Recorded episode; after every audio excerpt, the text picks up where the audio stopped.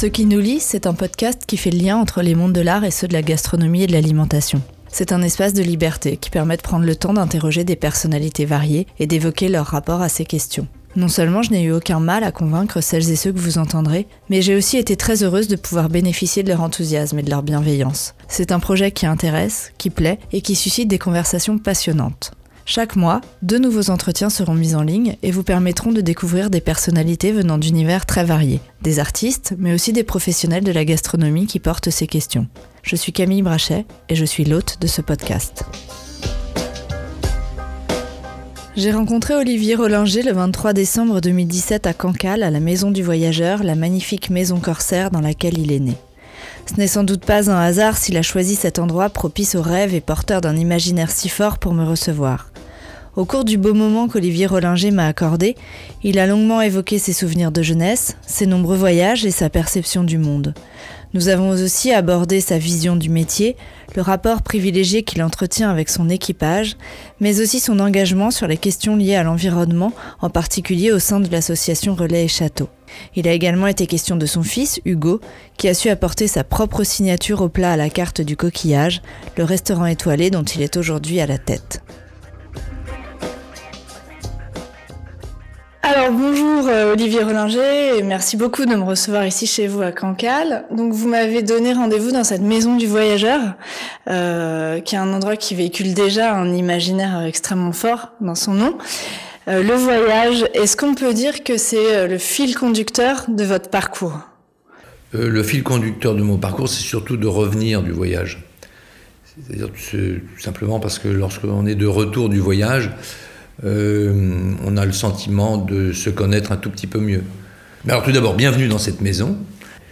Une maison effectivement qui s'appelle la maison du voyageur euh, dans le pays. Elle a toujours été habitée, elle a été construite au début du 18e et toujours habitée par euh, des personnes qui partaient pour toujours mieux revenir. Mais c'est bien l'esprit l'esprit du pays de, Saint-Malo, de ce pays que Michel Lebris a, a dénommé pays d'étonnants voyageurs mais effectivement de Duguay-Trouin à Maï de la Bourdonnais, à Surcouf, euh, à Jacques Cartier euh, et à François-René de Chateaubriand lui-même, qui était un grand voyageur. Ici, c'est réussir, c'est partir. Alors évidemment, euh, les uns les autres, il y a plusieurs manières de partir. Et moi, j'ai bien failli partir pour faire de la course au large. Après avoir été cloué sur un lit d'hôpital pendant deux ans et demi, je m'étais vraiment promis. Et puis là, plusieurs choses m'ont retenu. Euh, la première, c'est euh, celle qui allait devenir ma femme. Ben oui, ça, arrive. Ça aide. Euh, Jeanne. et puis ma mère aussi. il m'était difficile de, la laisser. Et puis cette maison aussi. donc c'est toujours un faisceau de raisons. Et j'ai trouvé une autre manière de larguer les amarres, qui n'était pas effectivement de faire cette course au large que pourtant j'avais pu me promettre les yeux rivés sur ce, devant ce plafond d'hôpital. Il s'est trouvé que ma course au large, pour moi, c'était la cuisine. Et du coup, euh, vous avez quand même visité euh, pas mal de, fin, de pays. Vous avez fait plusieurs tours du monde, oui, je crois. alors j'ai fait euh, déjà adolescent, un peu voyou de la plage, pour être très franc. parce que je travaillais bien à l'école pour faire plaisir à ma mère, mais c'est la seule chose que je faisais de bien. Parce que je voulais pas la rendre malheureuse avec ça, mais à côté, ça, je faisais toutes les bêtises dès l'âge de 13 ans, puisque mon père était parti à l'âge de 13 ans et, se retrouver seul à m'élever. Et, c'était pas une, c'était pas toujours facile de, m'élever d'un garçon. j'étais assez turbulent, déjà hyperactif, aimant euh, déjà la mer, le bateau, les mobilettes, puis les motos. Euh, les filles et la fête. Donc, euh, enfin, une belle jeunesse. Classique en même temps. Une belle jeunesse, en même temps très classique. Et donc, dès l'âge de 16 ans, puisque j'étais euh, trotskiste, maoïste, indépendantiste breton. Euh, j'ai voulu voir évidemment ce qui se passait dans l'Europe de l'Est, aller voir euh, toutes mes idoles communistes. Et bon, là, je dois dire que je me suis un peu cassé les dents, parce que en mobilette là-bas, et j'ai fini en prison en Pologne à l'âge de 17 ans et demi. Mais au-delà, ça m'a permis d'aller sur la Roumanie, sur la Bulgarie, dans tous ces pays-là. Ah, super jeune en plus. Super jeune.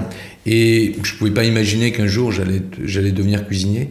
Mais en même temps, là, j'ai mis euh, le pied dans une porte où il y avait déjà des effluves euh, d'eau de rose, de fleurs d'oranger, euh, de cardamome. Et ça, ça vous touchait déjà à cet âge-là?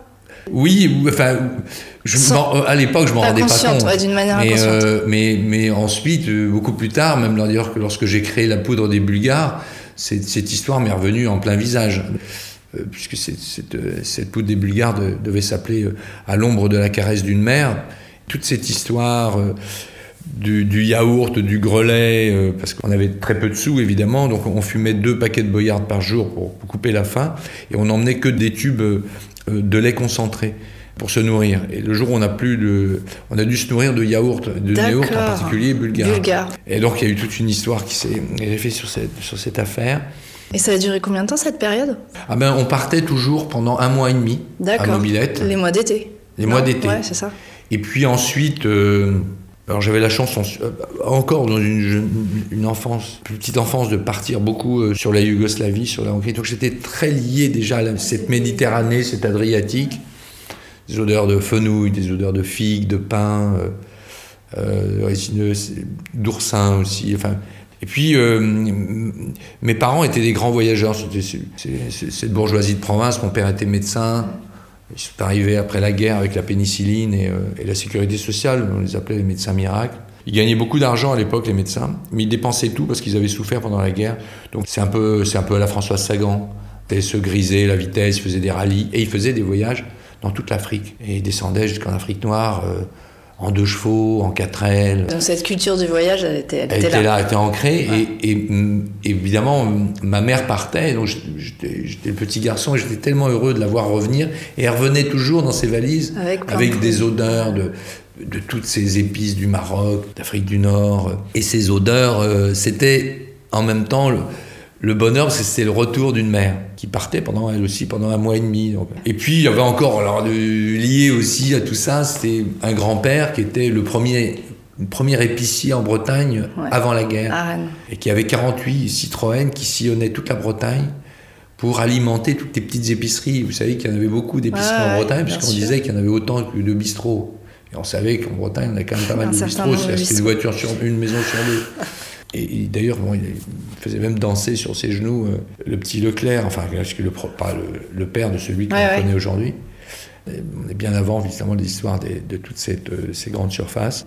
Et il a fait connaître aux Bretons euh, les pâtes, simplement. Les pâtes Grégoire et Carré, la, la, tablette de chocolat, le café grillé, alors que jusqu'ici, les gens le torréfiaient eux-mêmes.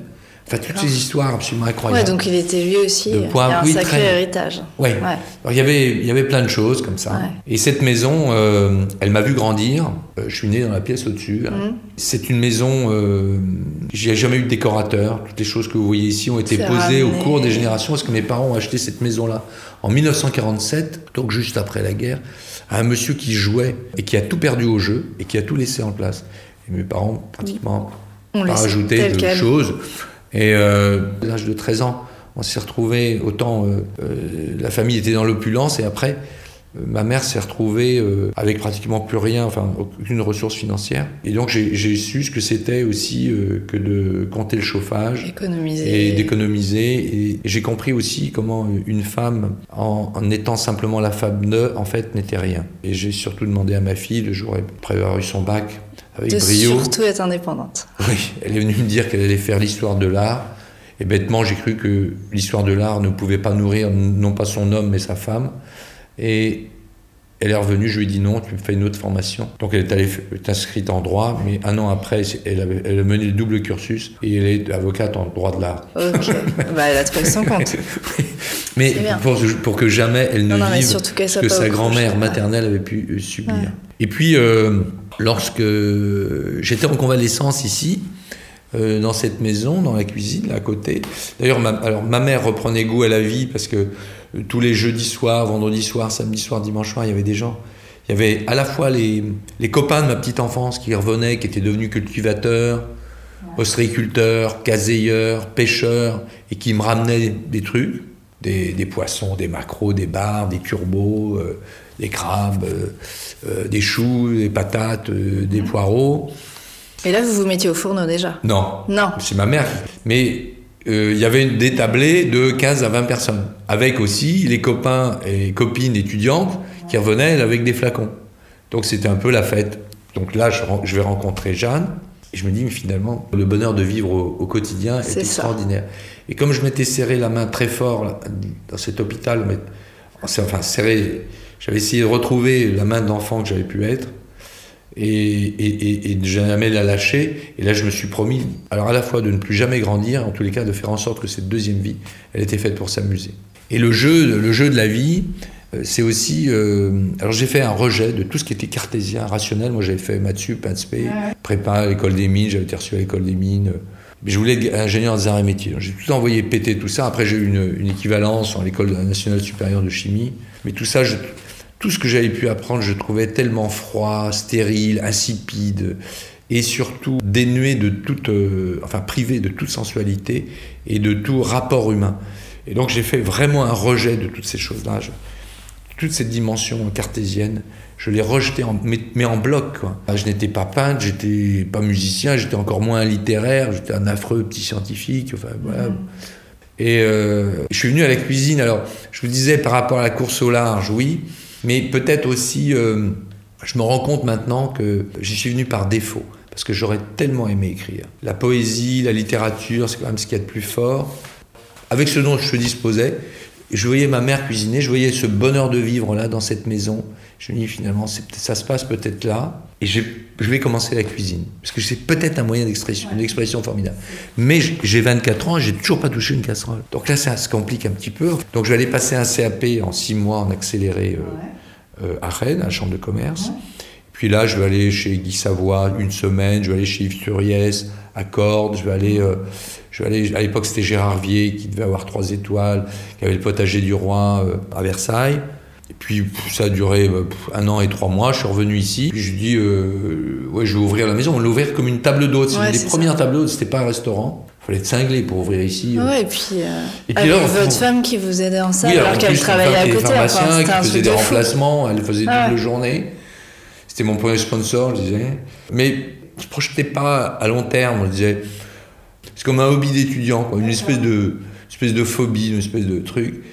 Euh, on le fait, en même temps. Une fois que vous aviez goûté à ça, vous pensiez que c'était possible de s'en dégager aussi facilement Parce que c'est quand même quelque chose d'extrêmement euh, Enfin, attachant. ouais, c'est-à-dire que je suis rentré dedans. Euh, ça paraît compliqué d'en euh, sortir, je trouve. Je veux dire que je me posais pas vraiment de questions. Non, c'est ça. Ouais. Je posais pas de questions. On disait, on le fait, et en même temps, il faut qu'on ramasse un petit peu d'argent parce que ma mère allait devoir se quitter cette maison. Nous, on allait vivre, je sais pas où, on allait, on allait se tirer, j'en sais rien. On, savait pas, nous, on était libres comme l'air. Oui, je pense qu'on se, on, c'est marrant parce que du coup, votre parcours, enfin même s'il est complètement différent, il y a quand même des points de convergence avec celui de Michel Troisgros, qui aussi, s'est retrouvé un Pour peu des raisons, qui devait partir. Avec son, son, son oncle qui ouais, c'est ça. C'est un peu, c'est intéressant, je trouve. Il y a eu une, espèce d'accroche comme ça. Il fallait changer la chaudière, changer la toiture de cette maison, et puis pour que bon, on la remette en état pour pas que ma mère soit obligée de s'en séparer euh, financièrement.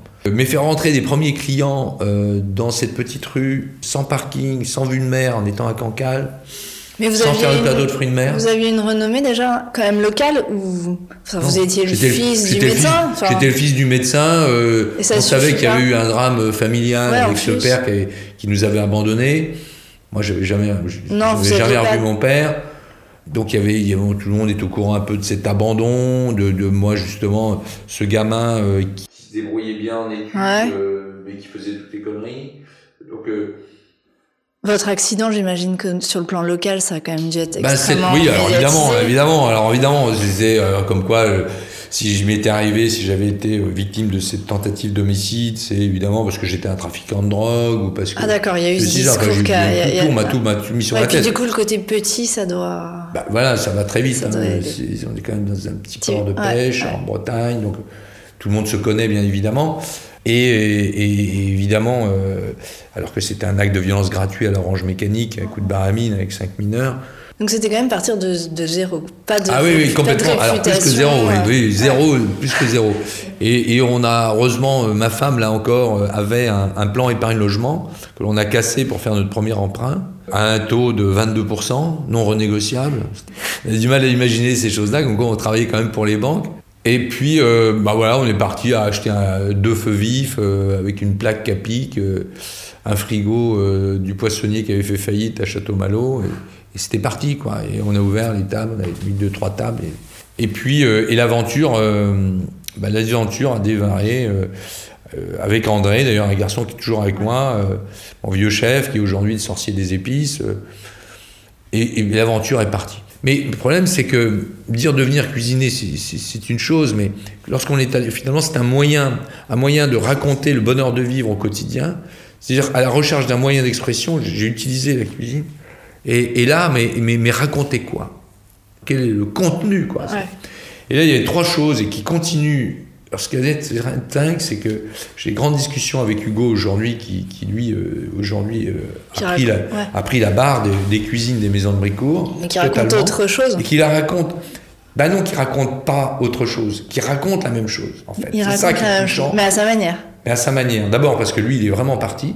Il est revenu à 24 ans étant officier de la marine marchande, ayant bourlingué sur les océans. Mais n'ayant pas de formation de cuisinier. N'ayant. Et commençant la cuisine comme, moi à l'âge de 24 ans. Allant passer un CAP en accéléré comme moi à Ferrandi. Alors lui, alors lui, il a eu un atout que moi je l'ai pas eu.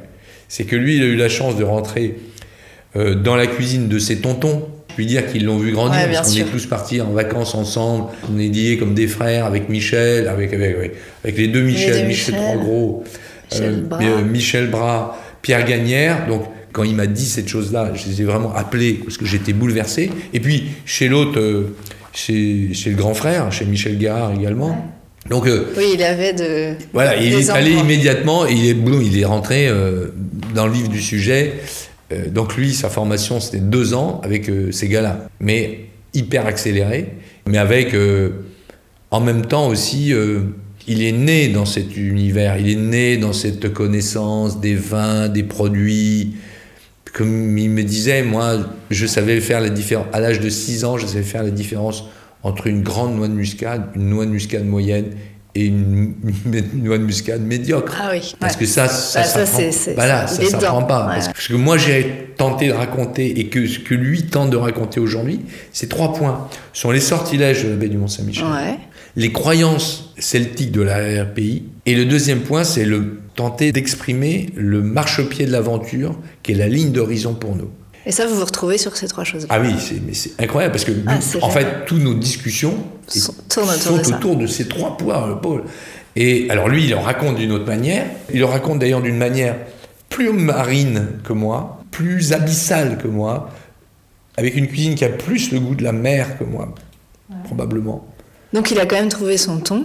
Ah oui. Et ça, c'est ah fascinant aussi parce qu'il aurait pu être dans la reproduction. Non, non, pas du tout. Il, non, il a même fait une véritable cassure euh, dans le menu Au gré du vent et de la lune, qui porte toujours le même nom, sauf que c'est son regard sur le vent et la lune il n'y a plus qu'un de mes plats. Et déjà, en plus, qu'il a déjà un peu. Euh, qu'il a revisité. Il a un peu revisité, qui est le homard au cacao, au xérès et au piment, parce qu'il est porté par l'histoire de, la touche de la Ravardière, ce Cancalais qui était parti pour fonder cette France équinoxiale, qui a fondé en particulier la ville de Saint-Louis, entre Belém et Récif. Donc, il, il arrive par cette histoire, il sait pourquoi. Euh, ici, on, boit du xérès et pourquoi on utilise du xérès dans une malouinière depuis sa petite enfance, il le sait. c'est ça. Parce que le Saint-Malo était lié avec Cadix, parce que c'était la pièce d'argent espagnole pour, pour commercer dans les mers du Sud. Donc il fallait que le port et que les familles de Cadix étaient très liées aux familles malouines. Qui peut le savoir? Pourquoi on met du xérès avec notre homard Le mec il dit mais pourquoi Pourquoi on met pas une autre vie de pomme? Pourquoi on met pas du cidre? Pourquoi on met pas du muscadet? Donc il y, a, toutes ces choses qui, qui nourrissent dans ce, dans ce, cadre. Et là, euh, ben on s'en sort pas hein, de ces, cette notion du goût du vent. Lui, moi j'ai moi j'ai le vent euh, de, de, de, régatier, de course au large, et lui il a le goût du vent du kiter. Et d'ailleurs c'est c'est assez étonnant parce qu'il y a une femme là qui, qui commence à comprendre, enfin qui commence à, à observer l'évolution de sa cuisine, et il a une, effectivement une dimension euh, à la fois euh, plus aérienne, beaucoup plus aérienne que la mienne. Il est toujours à regarder en l'air, euh, Hugo, c'est un rêveur. Il est toujours en l'air et en même temps, il connaît le goût de fond de l'eau. C'est-à-dire qu'il a une connaissance sur les algues qui est nettement supérieure à la mienne. Euh, mais en fait, j'ai réalisé que c'est le regard du kiter. C'est-à-dire qu'il est toujours, il est, toujours en l'air. Ouais, c'est en même temps. Et en même temps, quand il, quand il, plante, il va sous l'eau. Ouais, c'est ça. Alors que moi, Ah, c'est j'étais sur un bateau. Donc j'étais à la surface, euh, mais pas au-dessus et en dessous. Et c'est curieux parce que il y a un jeu là qui, euh, et même au niveau du goût, et même au niveau de, de l'esthétique qui est radicalement différente. Il peut être à la recherche de goûts euh, très régressifs et avoir euh, une espèce d'épure dans l'assiette, euh, presque quelque chose euh, de brut, une forme de brutalité aussi avec ses 30 ans, je pense. Par exemple, là, il vient de faire un plat. Nos, vieux copains là, qui nous, envoient des, avocats de Corse avec les agrumes.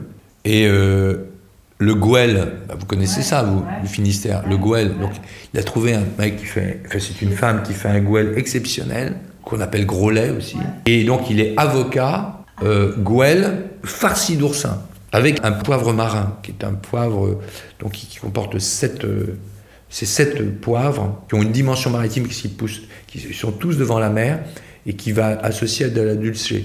Donc on, on a là, c'est presque reconstitué, presque un coquillage en lui-même, dans ces c'est trois magnifique. textures.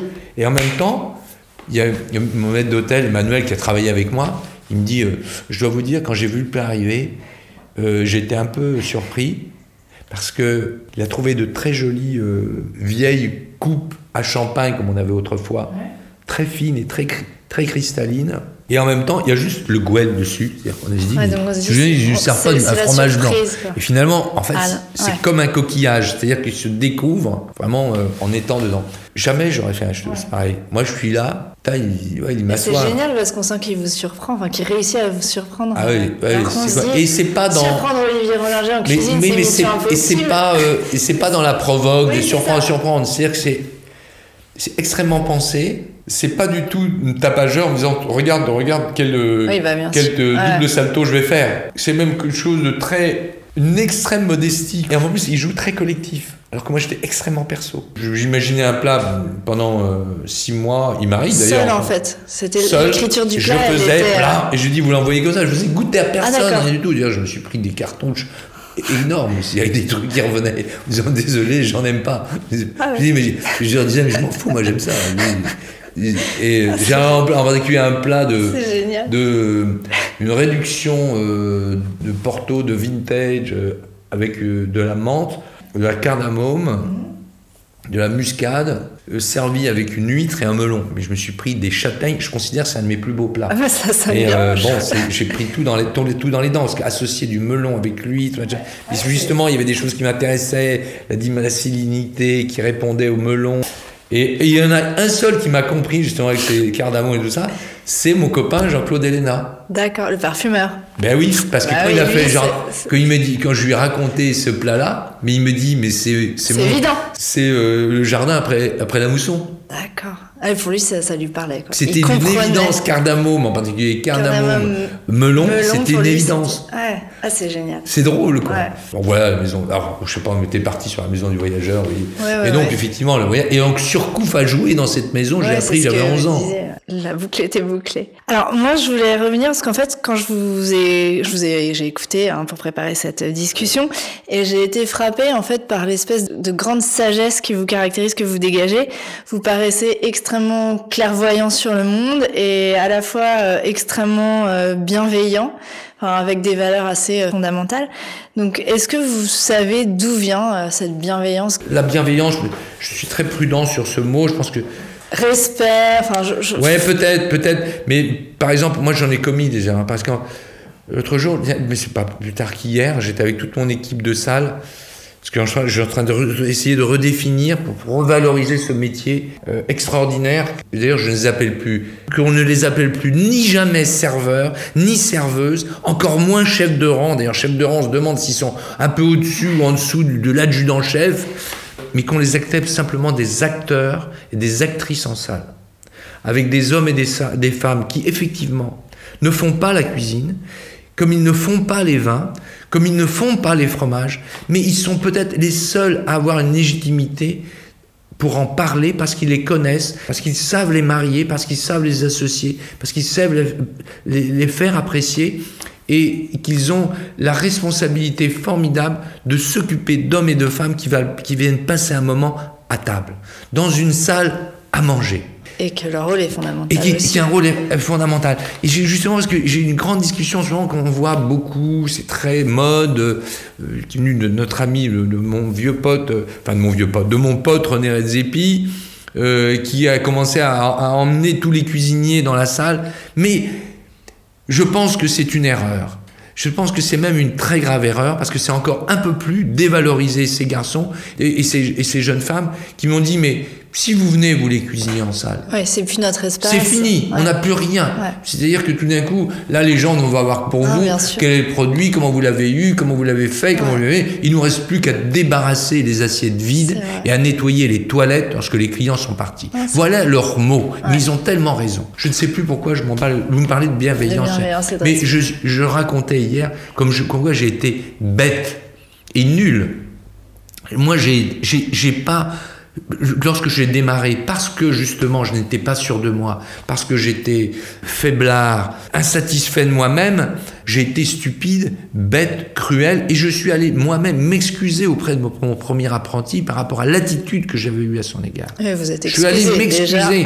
Il me dit, mais vous n'avez pas excusé, j'ai vécu des moments. Mais je lui dis, si, j'ai été nul, t'es traité euh, comme euh, jamais j'aurais supporté qu'on puisse traiter euh, mon- mes enfants. J'ai été nul. Vous savez, je- non, je, je pense pas avoir un, un label de bienveillance supérieur à d'autres. Peut-être qu'aujourd'hui, effectivement, peut-être que j'ai peut-être un autre regard, peut-être que j'ai pris peut-être un peu plus de coups dans la gueule que les autres, parce que j'entame une, là, non pas une deuxième, mais une troisième vie. Ouais. que- pour des raisons de santé, j'étais obligé de fermer ce restaurant qui était au vinaigre de la gloire, avec ses, enfin, parce qu'on considérait que la gloire c'était les trois étoiles. Enfin, je- mais enfin bon, je- j'en suis bien revenu sur tout ça. Je m'en suis, mais je m'en rendais pas vraiment compte que j'étais dans une espèce de système totalement artificiel qui ne correspondait surtout pas à ce que j'étais profondément. Et puis qui est extrêmement violent. Enfin, le monde de la Qui est- cuisine, on sait que ça peut être Ouais. extrêmement violent. Enfin, moi, je le vivais pas d'une manière violente et je le vivais pas du tout d'une pression quand les gens me disaient oui, t'as fermé parce que t'avais trois étoiles. Non,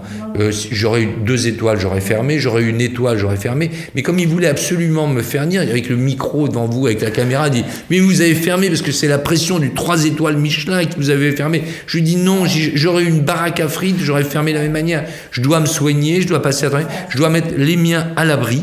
Et pour mettre les miens à l'abri, il faut que je, les, miens, c'est-à-dire ma famille et mes collaboratrices et mes collaborateurs. Voilà, voilà où se trouvent les miens. Et il faut que je protège tout ça. Donc, il faut que je mène aujourd'hui une entreprise qui pourrait éventuellement fonctionner totalement sans moi. Voilà. Donc, euh, essayer de faire comprendre ça. Donc, il y a plein de gens qui, ont- qui n'ont pas compris. Et alors, évidemment, tous les gens m'ont dit Mais si jamais tu fais ça, si tu casses ta vitrine 3 étoiles, tu enlèves ta médaille, là, tu n'existeras plus et tout s'effondrera.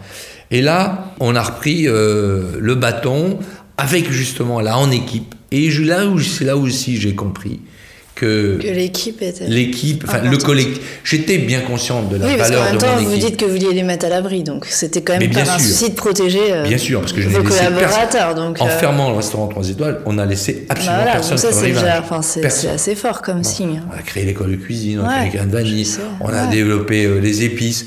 Et puis aussi, euh, les épices, c'était. On a tous des dettes euh, par rapport à la vie qui nous a souri. Euh, mais j'avais une dette, et j'ai toujours une dette énorme, j'aurai une dette éternelle par rapport à ces hommes et ces femmes qui sont dans l'anonymat et qui cueillent ces poivres. Parce que c'était notre signature. Notre signature avec les épices, non pas pour faire une cuisine exotique, mais pour faire une cuisine avec des trésors rapportés auprès de notre cheminée de granit, mais, mais qui euh, portait un regard à l'époque sur la femme qui lissait 30 fois euh, une gousse de vanille pour qu'elle soit de qualité, qui s'occupait de savoir à quelle maturité on devait euh, récolter la capsule de la cardamome, comment de faire sécher un poivre, comment on, pouvait obtenir une cannelle Alba Chanaka, qui est la plus, qui est la pétrus de la, de la, de la cannelle, et, le soin apporté par ces hommes et ces femmes, tout le monde s'en foutait complètement. Donc, euh, j'étais fasciné par euh, mon ami Lionel Poilane, qui s'était un petit peu rapproché de l'armée française pour créer des fours pour les sans-abri, pour lorsqu'il arrivait une catastrophe des fours à pain. Moi, je voulais monter des cantines qu'on pouvait monter. Par exemple, d'ailleurs, on pourrait se demander si ces cantines ne, sont pas cruellement euh, absentes aujourd'hui dans les camps de réfugiés, par exemple. Des, espèces de cantines ambulantes, bref, enfin d'énormes food trucks en fait, c'est ça qu'il faudrait créer.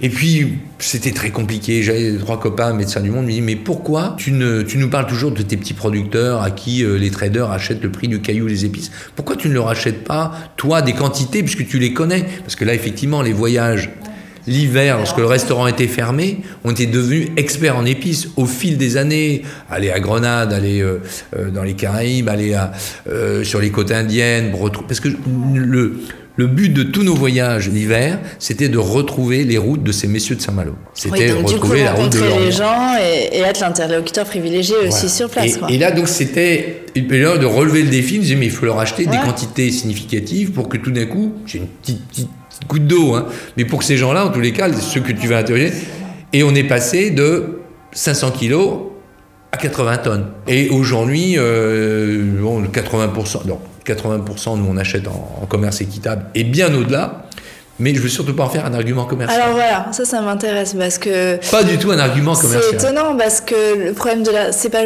tant un argument, c'est une visibilité, une.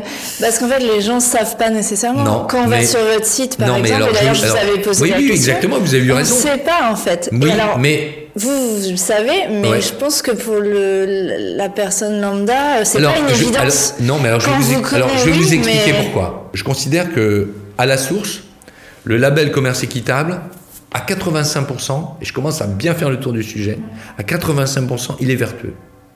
Mais à la sortie, il l'est extrêmement rarement. Je vais simplement vous donner un exemple. Aujourd'hui, les quatre centrales d'achat en France font les marges sur le bio et le commerce équitable. Est-ce que j'ai eu de grandes discussions avec eux? J'ai eu euh, Sylvain Lee et tout ça, qui sont des copains. Je reçois même ici des produits commerce équitable, où je leur envoie, et c'est tout à fait euh, euh, bénévolement, je leur donne, je, leur dis, ouais, ça c'est bon les gars, ça c'est pas bon.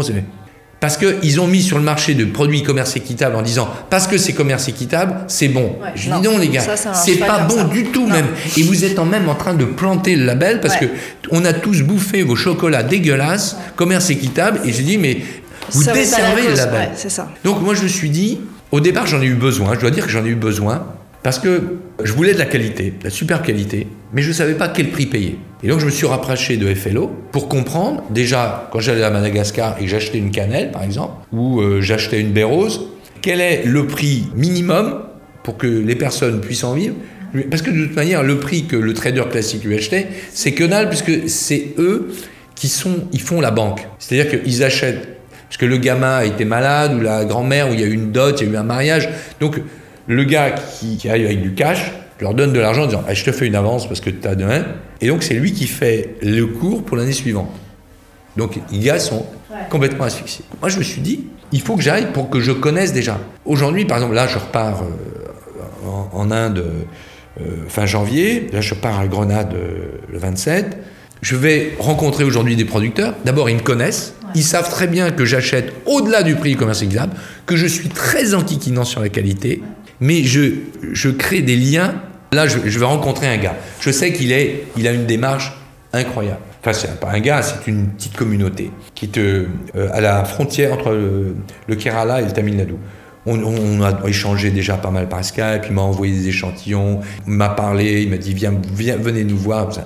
Je vais encore probablement acheter un peu plus cher que je n'achète mes épices aujourd'hui. Mais la démarche de ce jeune Indien m'interpelle tellement avec euh, ces deux villages qu'il a engagés que ça m'intéresse. Est-ce que je vais demander mon label à ce gars-là? Je ne suis pas persuadé du tout. Je pense que lui va peut-être pouvoir me le proposer. Mais, je non, mais je comprends. Mais sans, avoir un label, c'est peut-être un discours plus visible. Parce qu'en fait, le discours, il est dans le site quand on fouille, il faut rentrer dans les pages, etc. oui, parce que. Mais c'est pas visible alors, quand on cherche le alors, Je, alors, je vais vous dire aussi pourquoi. Alors, ça, c'est peut-être le côté breton. Parce qu'on n'a pas envie de tout montrer et, tout justifier c'est de réussir aussi à créer, mais c'est à moi d'être à, nous, d'être à la hauteur de la confiance que.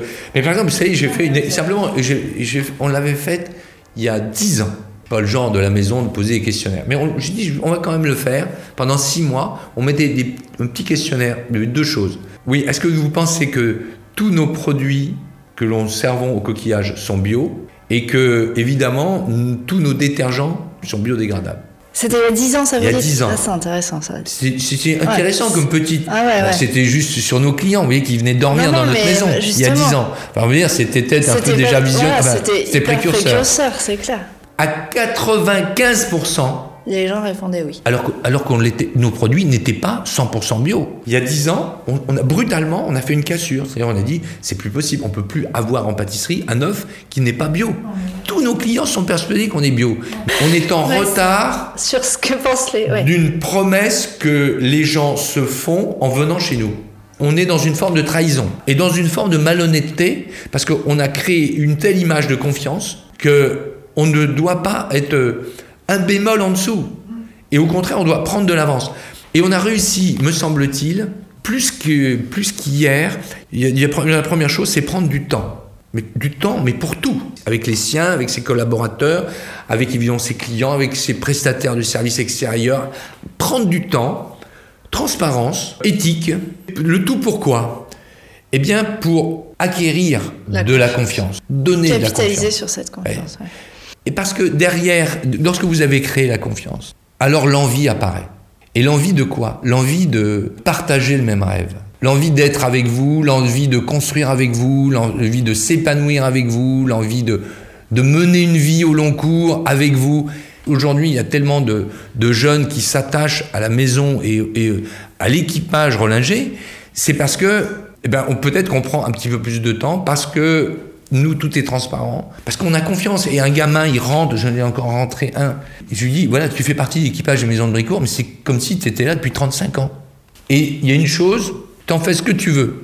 Mais si on te dit, viens avec nous, C'est qu'on te fait confiance. c'est qu'on te fait à 100% confiance. Tu vas mettre un petit peu plus de temps, tu vas le dire avec tes mots, tu vas le faire comme ceci, tu vas le faire comme ça. Mais on te fait confiance. Non mais aujourd'hui cette question de la transparence elle est aussi intéressante parce que c'est vrai qu'on est un peu perdu entre bon alors les labels c'est une chose mais qu'est-ce que la qualité? Qu'est-ce que c'est le bon? Oui, qu'est-ce que c'est un bon produit? Alors- ça veut rien dire en même temps donc Mais, mais bien sûr que non, ça veut rien dire.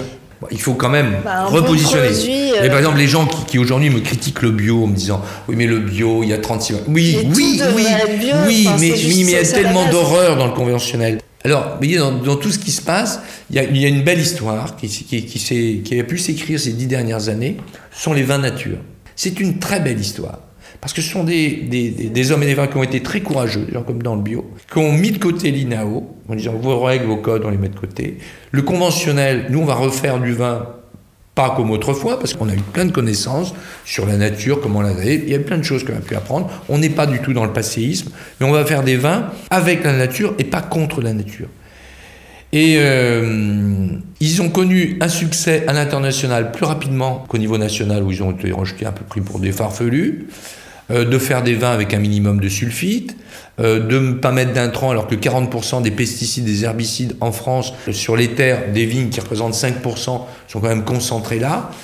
Et les gars ont fait des vins, le haut du pavé des vins de France sont à travers ces vins nature. C'est-à-dire qu'ils ont complètement retourné et, là, par rapport aux au vins du Nouveau Monde, ils ont tout d'un coup présenté les vins de France du 21e siècle. Et, et où ils vont beaucoup plus loin. D'abord, c'est qu'ils jouent tous collectifs.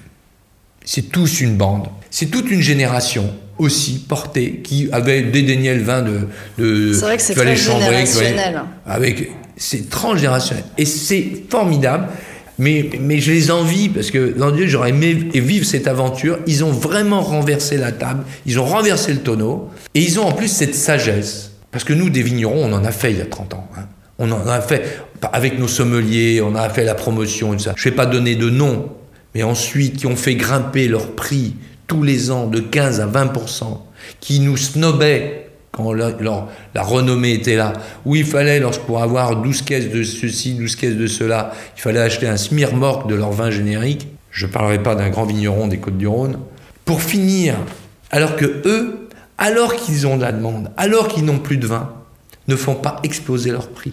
Les sages, c'est pas nous les vieux. Les sages, ils sont déjà dans cette génération, cette clairvoyance, cette maturité par rapport justement au consumérisme, par rapport à ce faux luxe qui nous a ébloui, toutes ces étoiles qui nous ont aveuglés. Aveuglés par rapport à l'essentiel de ce que nous devions faire. Pour ça, pour revenir à, votre question sur euh, la bienveillance, je pense que la jeunesse actuelle a vraiment m'interpelle, je suis très admiratif. J'observe avec beaucoup d'intérêt ce qui se passe c'est une renaissance de valeur, c'est une renaissance d'être et justement euh, d'être beaucoup moins dans l'avoir, évidemment. Et ça, je trouve ça très chouette. Mais vous, vous êtes quand même euh, quelqu'un de très engagé. Vous, parlez vous-même ce que vous appelez la révolution délicieuse. Euh, vous faites partie des premiers signataires de l'appel au droit au bien manger. vous vous êtes investi dans Relais et Château.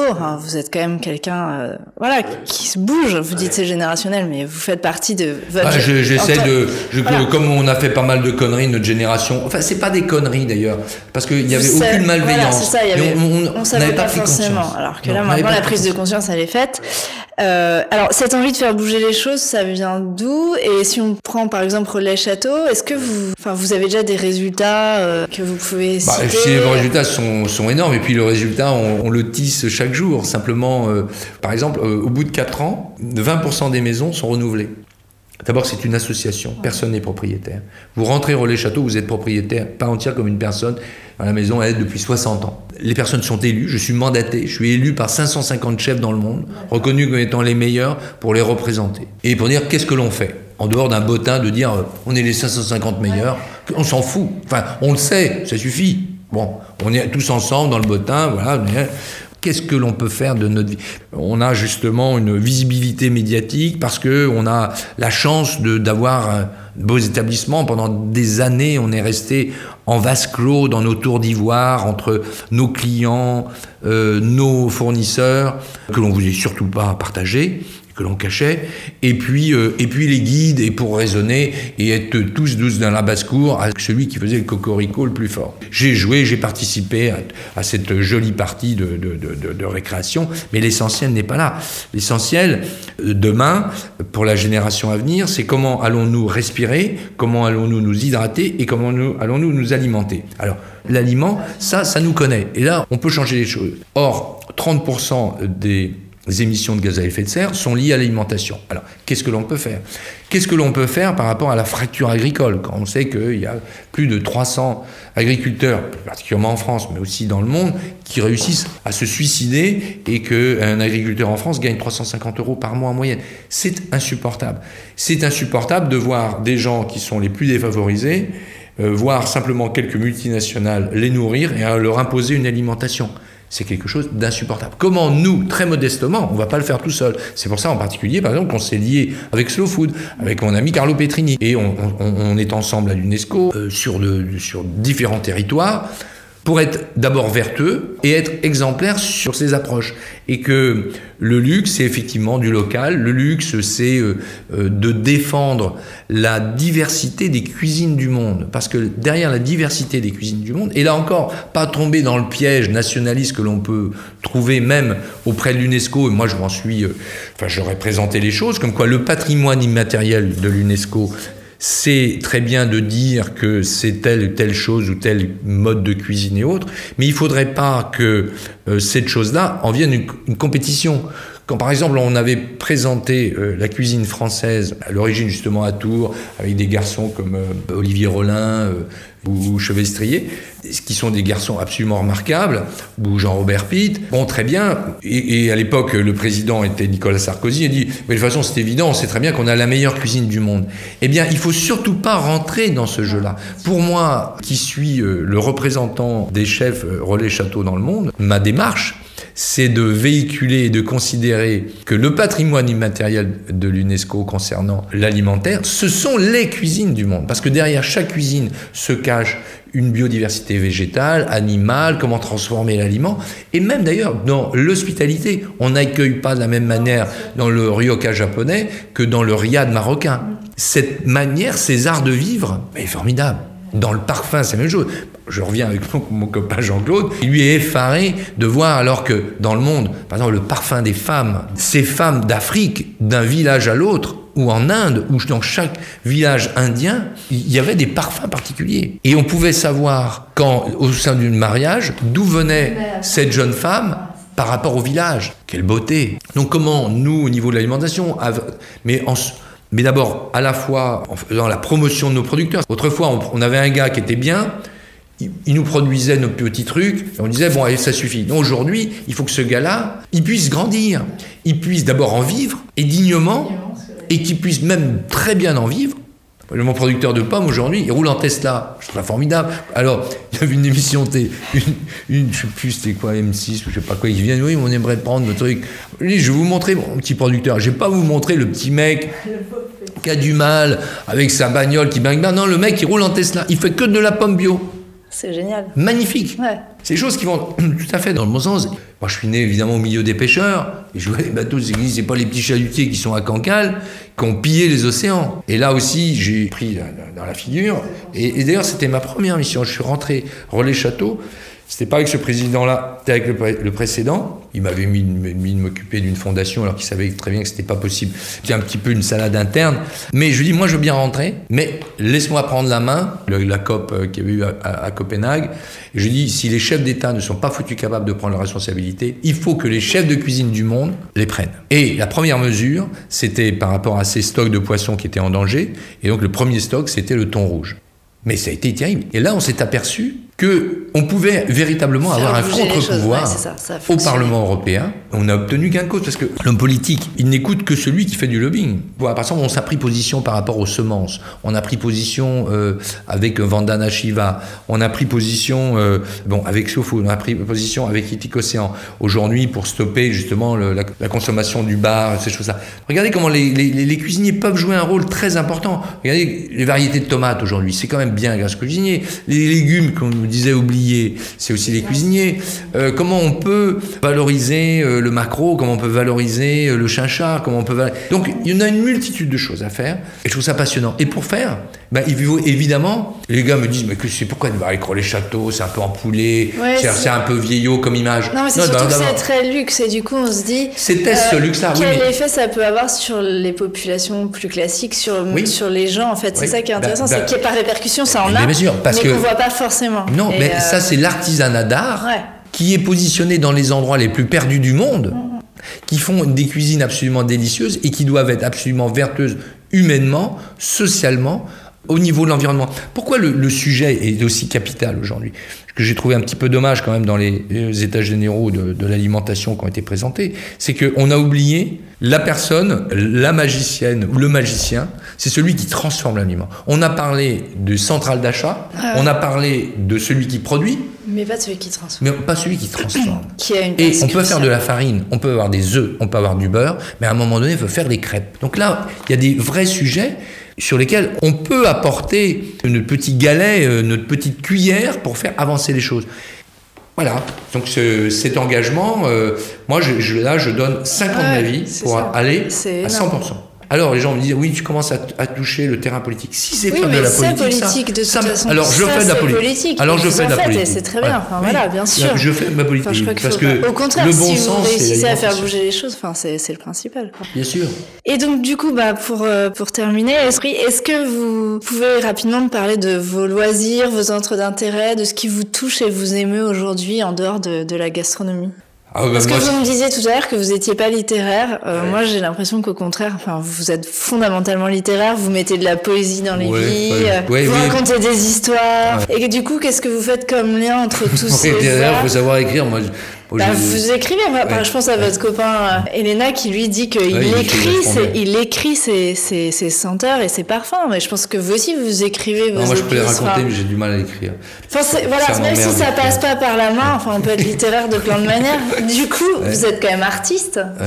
Vous vous positionnez où par rapport à tout ça Alors d'abord, je considère que la cuisine, euh, c'est un, art, mineur, mais il a cet avantage dans les arts mineurs c'est que cet art mineur est complet, puisqu'il fait appel à la vue, au toucher, à l'odorat, fait appelle à tout, enfin aux cinq sens. Donc mineur. Euh, mais mais il, reste, non mais il reste mineur. Enfin voilà, pour moi, je, pense qu'il faut pas, faut pas, il faut, il faut, il faut parfois les cuisiniers atterrisser. Nous sommes des videurs de cul de poule et des écailleurs de poissons. De temps en temps, il faut repositionner. Nous sommes ni Fleming, on n'est pas Chateaubriand. Il y a, Vous produisez du beau. Oui oui mais alors on peut tendre vers une émotion artistique. Et nous sommes d'abord des artisans avec tout ce que ça comporte de, beauté dans le mode de, dans l'artisanat. Après, on peut tendre vers cette dimension euh, artistique, de temps en temps. Mais moi, ce qui m'émue, c'est d'ouvrir les yeux tous les matins, c'est euh, de regarder la mer, danser, chanter, euh, c'est le sourire d'un enfant, c'est plein de petites choses. Mais, c'est vrai que sur l'eau et sur la mer, c'est mon élément. Donc, euh, Vous faites beaucoup de voiles et toujours puis, puis c'est dans les parfums, c'est dans là où je suis tellement heureux de retrouver tous mes petits producteurs. C'est avec mes équipes, je crois qu'il n'y a pas plus belle chose. Les gens qui vous disent que la pire des choses, c'est le personnel, mais moi, c'est la plus belle chose. L'équipage, mon équipe, mon orchestre, c'est... Euh, jouer du pipeau, jouer de la flûte tout seul, ça n'a aucun intérêt. Cette étincelle qu'on a réussi à faire à plusieurs, avec des gens qui repartent, qui ont passé euh, simplement 24 heures chez nous, qui disent Mais quel moment de bonheur on a vécu Et ce moment de bonheur qui est évidemment éphémère, mais qui est en même temps éternel. C'est-à-dire que la vie, c'est comme un roman. C'est un roman euh, qui, qui, est évidemment jalonné de, de, chapitres, et il reste ces moments inoubliables. Et ces moments, bah, c'est pas Olivier Rollinger, c'est pas Jane Rollinger, c'est pas Hugo Rollinger, c'est pas un tel ou un tel dans l'équipe, c'est la symphonie. On a réussi à créer cette étincelle à plusieurs. Et moi, d'aller le matin avec eux, et d'aller voir un tel, voir un tel, voir le nouveau petit stagiaire qui vient d'arriver, d'aller voir les jardiniers, d'aller voir les machins, les trucs, c'est un bonheur. Et ce qui m'émeut, euh, c'est l'humain, et c'est euh, le quotidien. Ok, très bien. et merci beaucoup. Merci pour cette belle discussion.